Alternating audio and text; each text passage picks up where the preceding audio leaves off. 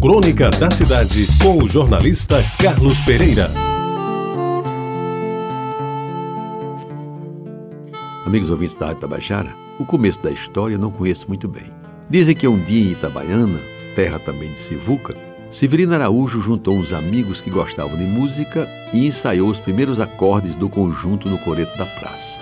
De lá ele saiu para uma apresentação no auditório da Rádio Clube de Pernambuco, num tempo em que as orquestras se apresentavam ao vivo e eram muito requisitadas para todo tipo de festa: batizado, formatura, casamento, réveillon, festa de reis, São João e até a festa das neves. Naquele palco na Rua do Lima, em Recife, ele ganhou os primeiros aplausos, mas não os primeiros dinheiros.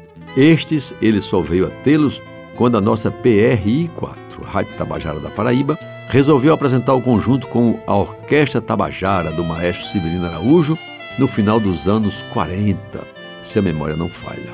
Suas primeiras exibições foram de dar água na boca.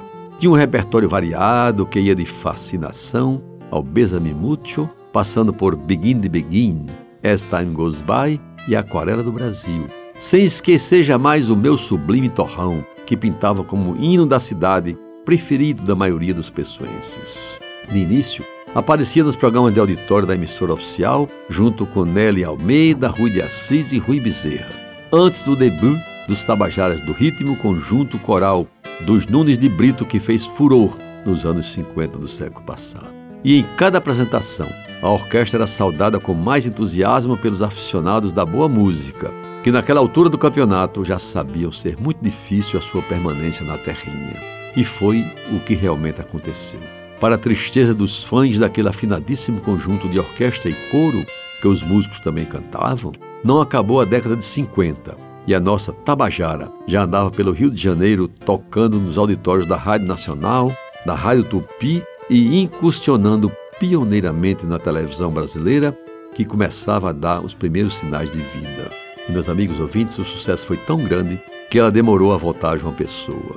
E quando o fez, lembro bem, foi numa noitada de festa no antigo Cabo Branco, ali na 1 de maio em Jaguaribe, pouco tempo depois da exibição da festejada e internacional orquestra de Tommy Dorsey, que excursionava pelo Nordeste do Brasil.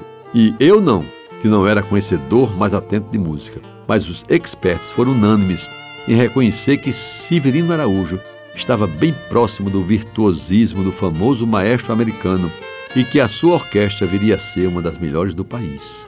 E foi exatamente o que aconteceu. Numa saga que misturou luta, denodo, sucesso e glória. O Severino Araújo, simples como ele só, nos anos seguintes recebeu aplausos do público e da crítica, em recitais que marcaram época e que o transformaram num dos mais premiados maestros do Brasil. Agora, quando pago uma dívida contraída junto a um amigo que me exigia uma crônica sobre a velha orquestra Tabajara, o faço ouvindo dos mais novos e sofisticados CDs do sempre magnífico conjunto, o Tabajara Plays Jobim. E dele destaco a faixa 11, em que o maior de todos, o inigualável Antônio Carlos Brasileiro Jobim, musicou a irrepreensível letra que Chico Buarque escreveu para nos falar dos anos dourados. E meus amigos ouvintes, ao ouvir de vez em quando a nossa Orquestra Tabajara, pergunto se ela ainda sobrevive depois que perdemos o grande Severino Araújo. Ele que nos brindava com aquelas músicas inesquecíveis que só ele sabia executar com tanta maestria.